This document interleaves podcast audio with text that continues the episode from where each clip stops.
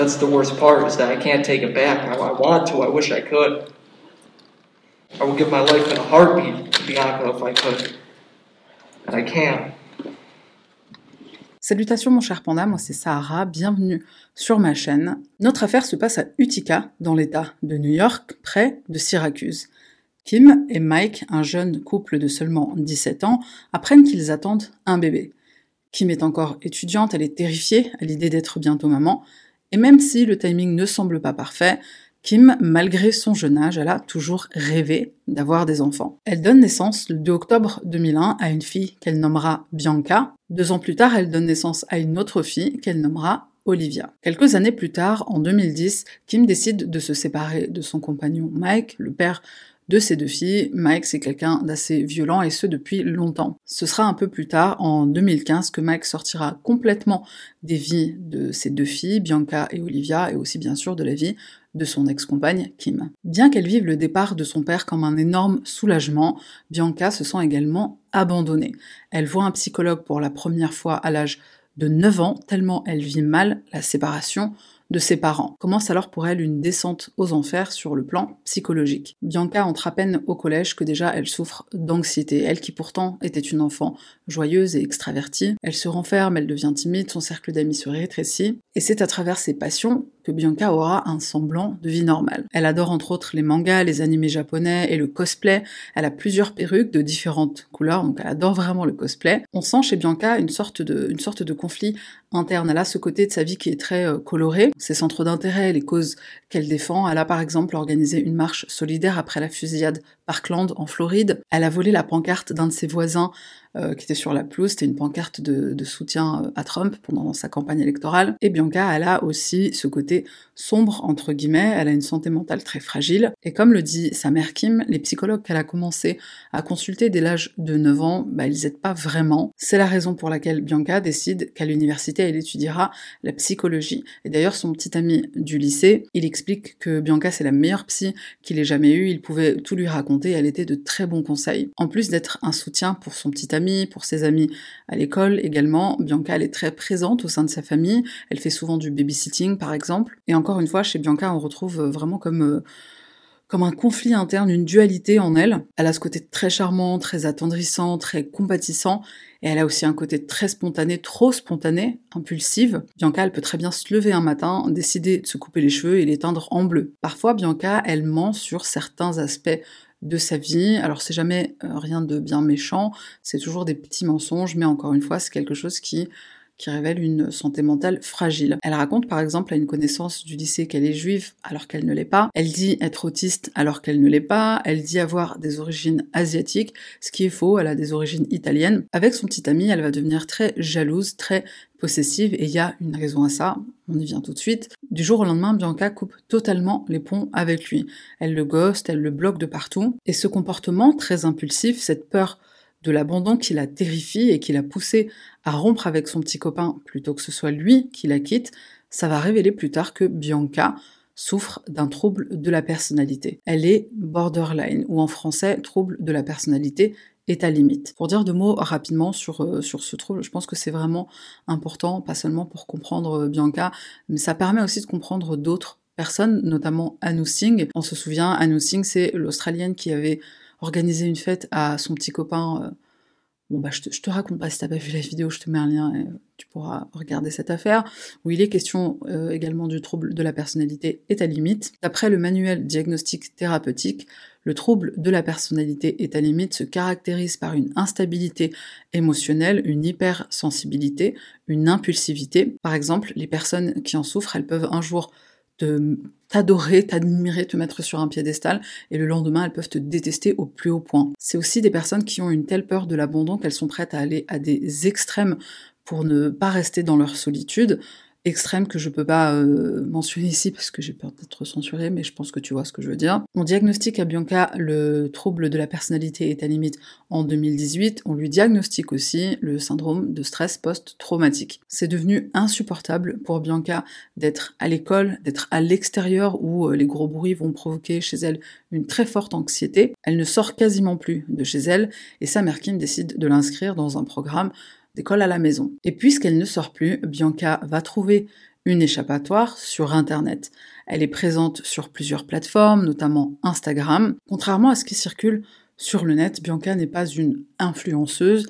Alors elle a 2000 abonnés, ça reste énorme, mais c'est pas euh, la définition qu'on a en tête quand on pense influenceuse Instagram. Sur chacune des plateformes où elle est active, Bianca va se créer une personnalité différente, un pseudo différent. ST, Big TFO, Oxycontin, Switchblade, Virgo Venus, j'en passe. Bianca est aussi présente sur le site 4chan. Alors, 4chan, comment te dire que, euh, encore une fois, je me suis euh, perdue dans mes recherches, j'ai suivi le, lapin blanc dans, dans, son terrier, enfin terrier virtuel, euh, mais terrier quand même. 4chan, on pourrait en faire une vidéo tellement c'était tellement intéressant et tellement choquant que j'ai perdu toute une demi-journée juste à faire des recherches annexes sur 4chan 8chan, Wizard-chan, enfin tous les chan. On va juste dire quelques mots dessus, t'inquiète pas, je vais pas me perdre plus que ça, mais je pense que c'est important d'en parler. 4chan, c'est un forum sur lequel les gens peuvent poster de manière anonyme des photos, des images. Je pense que rien qu'avec cette phrase, t'as vite compris le genre de dérive qu'il peut y avoir sur un site comme celui-ci. Fun fact, mais c'est de 4chan euh, que nous viennent les mimes, les mèmes ou les mimes. Je suis allée faire un tour, bien sûr un tour très rapide, mais un tour quand même. Alors le site est hyper vieux, on dirait les forums Hotmail l'an 2000. Je mettrai en lien une vidéo de la chaîne Vice. Alors je sais pas si tu connais euh, Vice, ils sont sur la télé et ils ont aussi une chaîne YouTube. Alors pour la chaîne télé, elle est disponible avec des sous-titres en français, je crois même doublage audio en français. C'est pas le cas pour la chaîne euh, YouTube malheureusement. Mais cette vidéo, elle est vraiment bon pour les anglophones, du coup franchement à regarder parce qu'elle est juste mais hyper intéressante. Du coup si comme moi t'es curieux ou curieuse et que tu veux en savoir plus sur 4chan, 8chan hein, et tous les autres chan, eh ben tu pourras regarder la vidéo. Je risque d'être euh, censuré, hein, donc je vais pas en parler plus que nécessaire. C'est un site sur lequel il se passe des trucs mais euh, de, psychopathes. Donc voilà, c'est tout ce qu'il faut euh, savoir. Et bah, c'est ma transition vers les incels. Oui, parce que comme tu l'auras compris, sur 4chan, il y a beaucoup de incels. Alors, un incel, c'est quoi? Au cas où tu n'as jamais entendu ce mot, incel, bah, ça vient de la contraction de deux mots. Euh, in pour involontaire et cel pour célibataire. Donc c'est un célibataire involontaire. Pour un petit historique rapide que j'ai trouvé hyper intéressant, oh, encore une fois je me suis perdue mais c'était hyper intéressant parce que le terme incel, enfin le concept en lui-même c'est quelque chose de tellement euh, ouf que l'histoire qui est derrière, elle est euh, d'autant plus choquante. Le terme est né d'une étudiante canadienne, j'ai bien dit une, c'est une femme. C'est une femme qui est à l'origine du mot incel, qui au départ était invcel, donc on a enlevé euh, le V. C'est très imagé ce que je viens de dire, sans m'en rendre compte. Mais du coup, euh, ça paraît tellement logique. Tout ça, c'est parti d'un désir de cette jeune femme de vouloir discuter de son célibat. Elle crée un site internet, et de ce site, elle crée une mailing list, donc une chaîne euh, d'emails. Et le but pour les personnes qui faisaient partie de cette chaîne de, discussion par email, bon c'est des trucs qui se faisaient beaucoup à l'époque, bah le but c'était tout simplement pour, euh, pour les participants de parler de leur célibat, de parler du fait qu'ils n'avaient jamais ou pas eu de rapport intime depuis très longtemps. En l'an 2000, notre étudiante canadienne, elle lâche le bébé, elle le refile à quelqu'un d'autre et c'est là que les problèmes commencent. Elle dira plus tard elle-même que c'est un peu comme quand un, scientifique fait une découverte et que cette découverte, elle sera ensuite euh, utilisée par d'autres personnes pour euh, pour créer des armes de guerre, par exemple. Les sites internet autour du célibat commencent à naître un peu partout, à droite, à gauche. Les utilisateurs deviennent de moins en moins des hommes et des femmes pour ne devenir euh, quasiment que des hommes jusqu'à être totalement exclusif aux hommes. Les idéologies, elles deviennent extrêmes, racisme, misogynie, on s'apitoie beaucoup sur son sort, et bien sûr on blâme les femmes de notre désarroi de mecs qui n'arrivent pas à trouver de nana. D'après plusieurs études, les incels sont majoritairement des hommes blancs hétérosexuels. Ils sont en général jeunes, sans emploi, ils vivent avec leurs parents, ils sont introvertis, ils ont très peu ou pas d'amis. Après, tous les profils ne sont pas les mêmes bien sûr, c'est juste... Euh, une majorité quoi. Le mouvement incel, alors je sais pas si on peut vraiment appeler ça un mouvement, mais bon, le mouvement incel est à l'origine de plusieurs crimes, notamment des tueries de masse. Les manifestes de certains des auteurs de ces crimes ont été retrouvés sur euh, bah, des sites comme 4chan ou des sites comme 8chan où on retrouve beaucoup de incel. Dans ce mouvement, on retrouve aujourd'hui une apologie de la violence, du meurtre. Enfin, le truc est vraiment allé hyper loin par rapport au projet de base. Revenons à Bianca. Comme je le disais, elle est présente sur certains sites, sur certains serveurs Discord, sur 4chan euh, aussi. Je précise juste un truc, c'est que tout le monde sur 4chan n'est pas un, taré, hein, donc euh, retrouver après ce que je viens de dire sur 4chan, et chan et sur les incels, on peut se dire bon bah qu'est-ce qu'elle foutait là-bas? Tout le monde n'est pas un barge sur, euh, bah, sur Internet de manière générale. Par contre, c'est vrai que ce sont euh, des groupes, des forums, des serveurs Discord sur lesquels il y a majoritairement des hommes. Il y a très peu de femmes, donc tout de suite quand on voit une, surtout une qui est jolie comme euh, Bianca, bah, ça devient une star. Sur ce genre de plateforme, une fille comme Bianca, on l'appelle une e-girl. Alors une e-girl, en gros, c'est une fille qui aime les animés, les mangas japonais, la mode, euh, la beauté coréenne, japonaise, les jeux vidéo, le cosplay. Et ces quelques e-girls, au milieu de tous ces hommes, bah, elles sont souvent adulées, elles sont souvent très populaires. Certains hommes deviennent obsédés par ces euh, jeunes femmes, par ces jeunes filles, et bien sûr, ça peut représenter un danger. Mais ça peut aussi mener à de très belles rencontres. Bianca va se faire pas mal d'amis, des femmes et des hommes. En 2016, sur un forum 4chan, elle va rencontrer un jeune homme. Ils se mettent officiellement en couple et ça va durer deux années.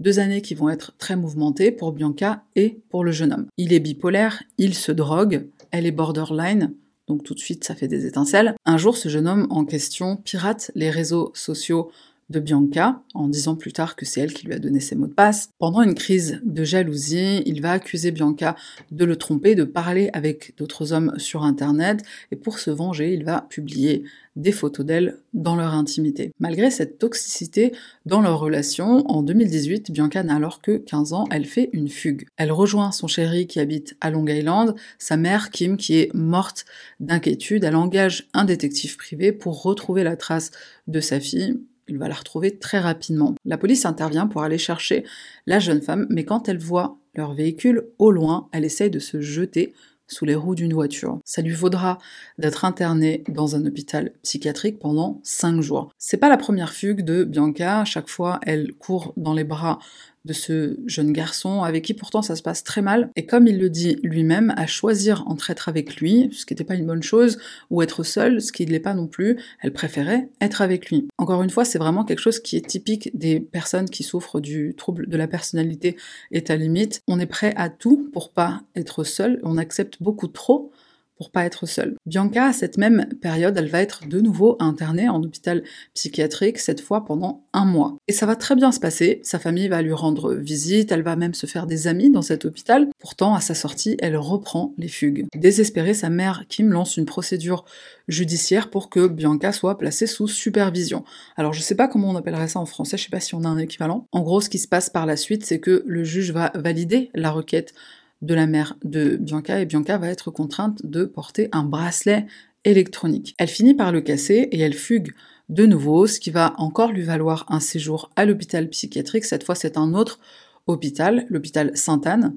Alors, c'est pas le Sainte-Anne de chez nous à Paris, c'est un Sainte-Anne à New York. Kim, la mère de Bianca, un jour, elle va lui donner une carte postale sur laquelle elle écrit les mots suivants. Si tu ne peux pas t'accrocher pour toi, accroche-toi pour moi. Si c'est la seule chose qui te maintient en vie, fais de moi ta raison de vivre, parce que moi, je ne peux pas vivre sans toi. Bianca ne voit pas sa famille pendant quasiment toute l'année 2018 puisqu'elle est à l'hôpital. Elle finit par rentrer à la maison début 2019. En mai de la même année, elle obtient son diplôme, l'équivalent du baccalauréat. Elle se sent vraiment beaucoup mieux. Elle a hâte de commencer ses études de psychologie à la rentrée en septembre. Pendant un moment, elle se remet même avec son chéri du lycée à pas le mec de la relation toxique, hein, son petit copain du lycée. L'année 2019, pour Bianca, c'est vraiment un tournant. Elle est sur une excellente lancée, elle a repris sa vie en main, elle a des projets, elle a un chéri, elle a renoué avec euh, beaucoup de ses amis.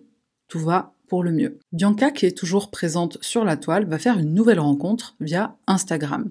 Brandon Clark. Comme Bianca, il aime les animés, les mangas japonais, il est fan de Pokémon, il adore les jeux vidéo, enfin c'est aussi un geek quoi. Comme Bianca, il a ce côté timide, introverti, il est très poli et bien éduqué d'après son meilleur ami d'enfance, et comme Bianca, il a une vie difficile. Quand Brandon a 12 ans, son père commence à frapper sa femme, donc la mère de Brandon. Il est convaincu qu'elle le trompe, armé d'un couteau, il la tient en otage pendant une dizaine d'heures. La police intervient, voici une photo.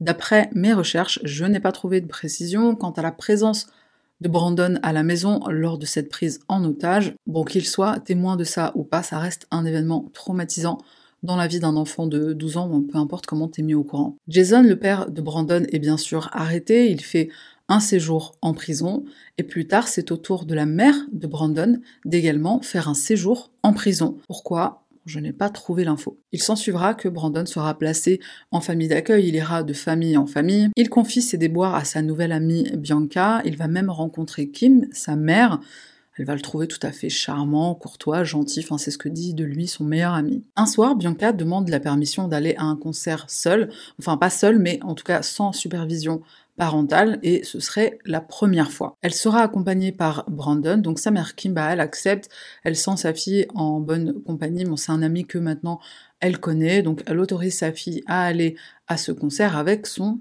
ami. Alors, Petite pause. D'après plusieurs sources, Bianca, quand elle parle de Brandon à son entourage, à sa famille, à ses amis, elle parle de Brandon comme étant un ami. Pour Brandon, c'est pas la même chose. Brandon, il dit que Bianca est sa petite amie, que c'est sa chérie. Une semaine seulement après l'avoir rencontrée, il se fait un tatouage sur le mollet d'une balançoire, puisque Bianca adore les balançoires, et euh, quelques temps plus tard, il se fait un deuxième tatouage, cette fois de la grande ours, puisque euh, Bianca adore les étoiles. Donc Brandon, il est clairement euh, dans cette, relation amoureuse avec Bianca. D'ailleurs, il est obsédé par elle. Bianca le sait, hein, lui envoie messages hyper... Euh, enfin, tu, comprends qu'il est obsédé par cette jeune femme. Bianca, de son côté, elle ne cherche pas de relation, en tout cas euh, pas avec Brandon. Et donc c'est en tant qu'ami qu'ils se rendent à un concert le soir du 13 juillet 2019. C'est un concert de la chanteuse Nicole Dolenganger qui a lieu dans le Queens à New York. Sur place, ils vont retrouver un autre ami qui s'appelle Alex. Et alors d'après mes trouvailles, ce soir-là, c'est la première fois que Brandon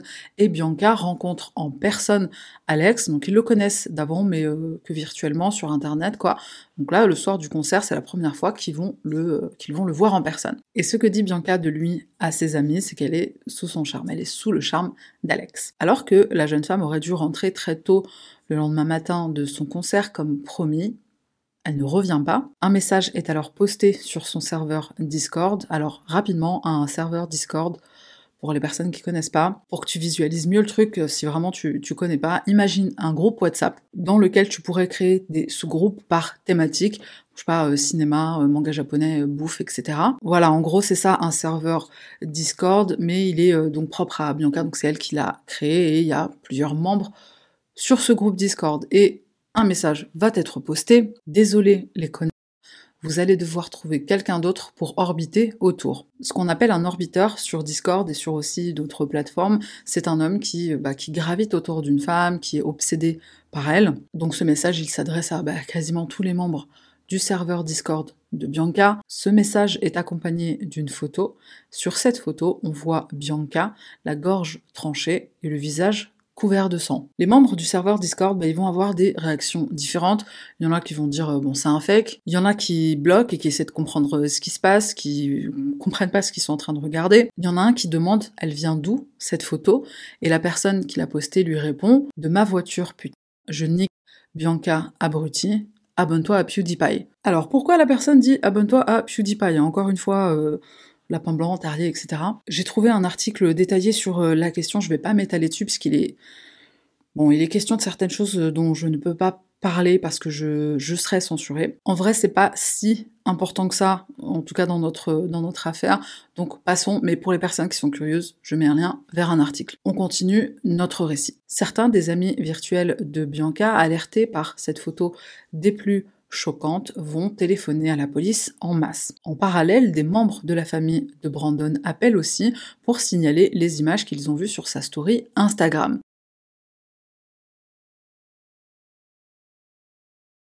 Il y a certains éléments de la story que bien sûr je ne montre pas, mais euh, notamment un bras qui est couvert de sang. Ce bras appartient visiblement à une femme et il y a une autre photo où on voit cette fois la main de Brandon qui est couverte de sang. On voit une bâche verte sous laquelle se trouve euh, visiblement une personne et sont écrits les mots Désolé Bianca. Le profil Instagram de Brandon est modifié, on y trouve sa date de naissance, mais maintenant on y trouve aussi sa date de décès, le 14 juillet 2019, le jour où les photos elles sont postées en story. Plus tard, on apprendra que pendant la nuit du 13 au 14 juillet, Brandon a envoyé un SMS à sa mère, SMS dans lequel il lui dit Je t'aime maman, pardon. Il envoie également un SMS à sa tante. Alors je crois que c'est parce qu'il habitait chez elle.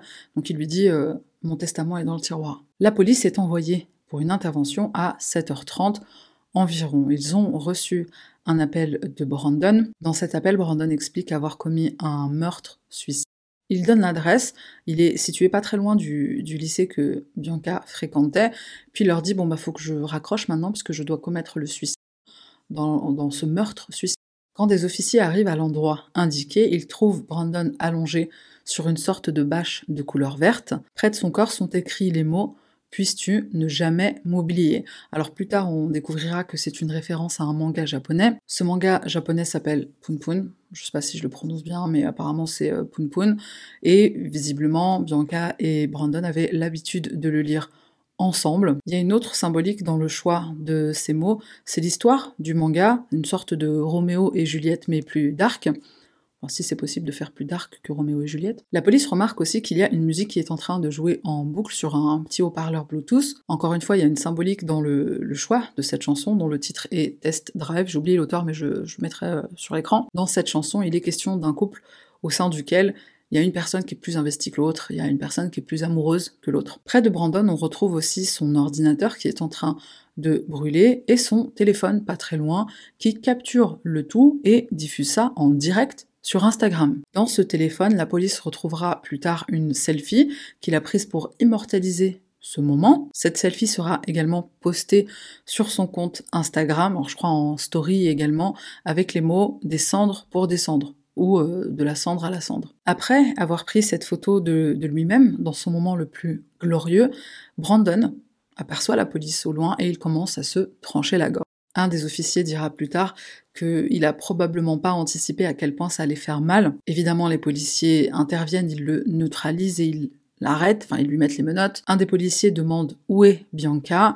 Et Brandon répond en criant À ton avis, putain les policiers font transporter Brandon à l'hôpital pour qu'il se fasse soigner des blessures qu'il s'est infligées à lui-même. Il survit et bien sûr il est arrêté pour le meurtre de Bianca. je pense que tout le monde a compris, le corps sous la bâche, c'est Bianca. Le lendemain, donc le 15 juillet, les policiers estimant que Brandon est en état de répondre à, leurs questions, bah, ils vont l'interroger. Dans son téléphone, il retrouve une vidéo qui a été prise par Brandon le soir du drame. Alors monsieur adore euh, immortaliser euh, chaque instant de sa vie. Le téléphone est positionné sur le tableau de bord, alors euh, dans les espèces de trucs là pour porter les téléphones, c'est pendant que tu conduis, je sais pas comment ça s'appelle. Le téléphone est positionné là et c'est comme ça que la police va découvrir toute l'horreur de ce qu'il s'est passé la nuit du 13 au 14 juillet. Sur les images, on voit Bianca qui est en train de dormir sur la banquette arrière de la voiture de Brandon. Brandon la réveille, il lui explique qu'il a des choses à dire, il n'est pas content de ce qu'il s'est passé au concert. Pendant un moment, il est parti chercher, euh, je crois, des serviettes en papier, un truc comme ça, et à son retour, il a aperçu au loin Bianca et Alex en train de s'embrasser. Brandon, il pense être euh, le petit copain officiel de, Bianca, donc il lui fait part de, son mécontentement. Ce à quoi on entend Bianca dans la vidéo, et j'insiste sur ce point-là, on entend Bianca lui répondre On n'est pas exclusif. Brandon, bah, lui, de son côté, il attendait patiemment le jour où Bianca allait tomber follement amoureuse de lui. Ce soir-là, il a compris, il a vu de ses yeux que, comme Bianca lui a répété mille fois, elle n'est pas intéressée. Et c'est au moment où Bianca lui dit on n'est pas exclusif que Brandon commence à la frapper.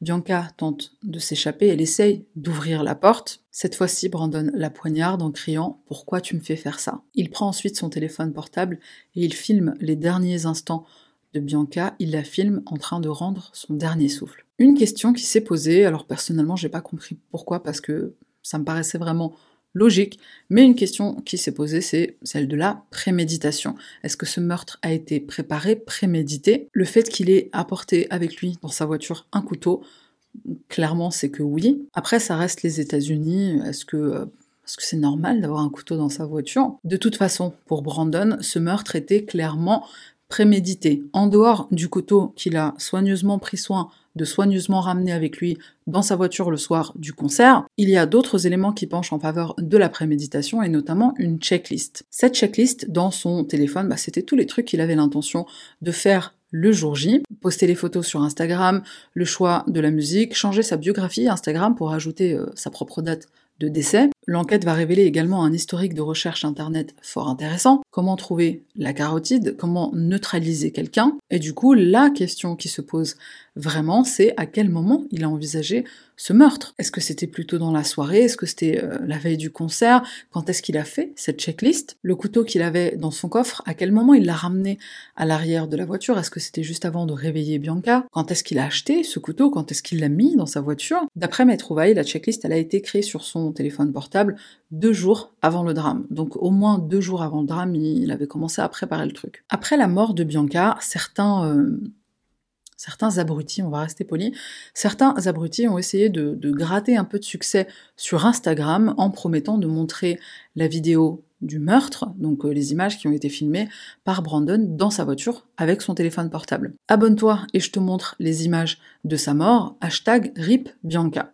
Euh, le hashtag existait vraiment, hein, c'est pas moi qui dis ça. Toutes ces promesses évidemment étaient fausses, personne n'a accès à cette vidéo à part euh, la justice, la police. Par contre, la photo qui a été postée sur le Discord, elle a fait le tour du monde. Il y a une personne qui est allée sur le compte Facebook de la mère de Bianca, Kim, cette personne a posté en commentaire d'une photo de Kim la photo de Bianca où euh, son visage est couvert de sang et sa gorge est tranchée.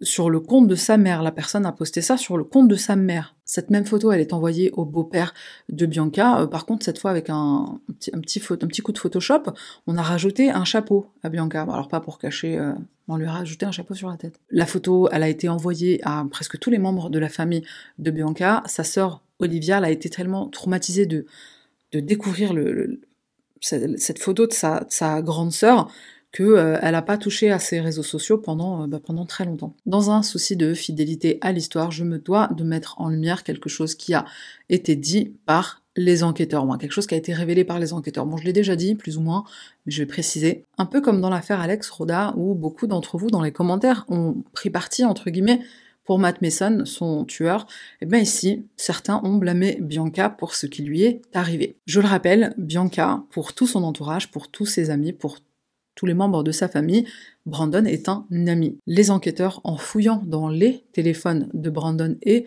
Bianca, ils confirment qu'entre eux c'était plus que de l'amitié. Ils avaient bien une relation intime, mais Bianca ne voulait pas être exclusive, hein, c'est un truc qui se dit aux États-Unis. Je sais pas si on dit ça en, français, mais en gros, voilà, on, sort ensemble, mais on n'est pas ensemble et je peux aller voir ailleurs et tu peux aller voir ailleurs. Dans la vidéo qui est prise dans la voiture, c'est ce qu'on entend Bianca dire à Brandon. Elle lui dit on n'est pas exclusif, puis de toute façon on n'est pas ensemble. Donc oui, Bianca par moment elle fricotait un peu avec Brandon sans vouloir que ça aille plus loin que ça. Elle lui a répété ne pas vouloir être en couple et voilà, c'est, enfin, je sais pas, quand tu dis à un mec, voici les termes de, ce que je veux qu'il se passe entre nous, soit t'acceptes, soit t'acceptes pas. Donc comment on peut blâmer Bianca d'avoir été assassinée?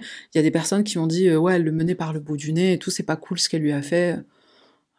Ouais, mais ça justifie pas qu'il lui tranche la gorge. Une autre chose qui a été reprochée à Bianca par certains internautes, c'est le fait c'est marrant parce que c'est des internautes qui disent ça, mais bah, bref, on lui reproche le fait d'avoir rencontré quelqu'un sur Internet les gens sur Internet, c'est des fous.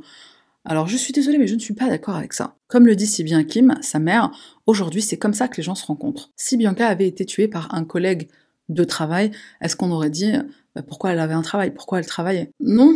Aujourd'hui, ça s'est tellement démocratisé de rencontrer quelqu'un en ligne, que ce soit euh, via Tinder, via Bumble ou via euh, un forum sur lequel euh, tu parles avec des gens qui ont les mêmes centres d'intérêt que toi. Tu peux rencontrer quelqu'un qui est malade et quelqu'un qui va te tuer n'importe où. Ça peut être au travail, ça peut être un voisin, ça peut être ta famille. Donc voilà. Brandon va plaider coupable du meurtre de Bianca. Il n'y a donc pas de procès. La mère de Brandon, qui s'appelle Michelle, elle dira que son fils est sincèrement désolé de ce qu'il a fait. S'il a plaidé coupable, c'est justement pour éviter un procès, éviter à la famille de Bianca de revivre les événements, de regarder notamment la vidéo du meurtre. Brandon, en effet, il s'excuse auprès de la famille de Bianca et de tous ceux qui l'aimaient.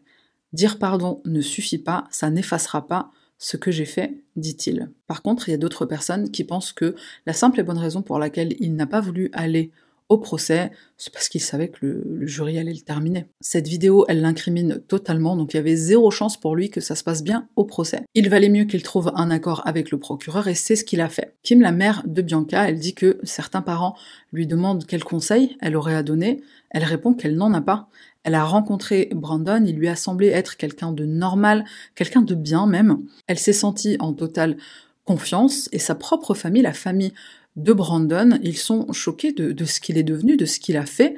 Si eux-mêmes n'ont pas vu le truc venir, comment est-ce qu'elle, elle aurait pu? Plus tard, Brandon va essayer de retirer son plaidoyer. Il revient sur sa décision en disant que bah, son avocat a fait pression sur lui, il va faire que descendre son avocat, en gros c'est de sa faute, il va aussi dire qu'il ne lui a jamais rendu visite, qu'il n'est jamais venu le voir. Soi-disant, il ne lui aurait pas expliqué vraiment la justice, comment ça marche et tout. Ne connaissant rien de la justice, Brandon aurait donc accepté, mais aujourd'hui, il a changé d'avis. Le juge refuse le changement de plaidoyer, et ce pour plusieurs raisons.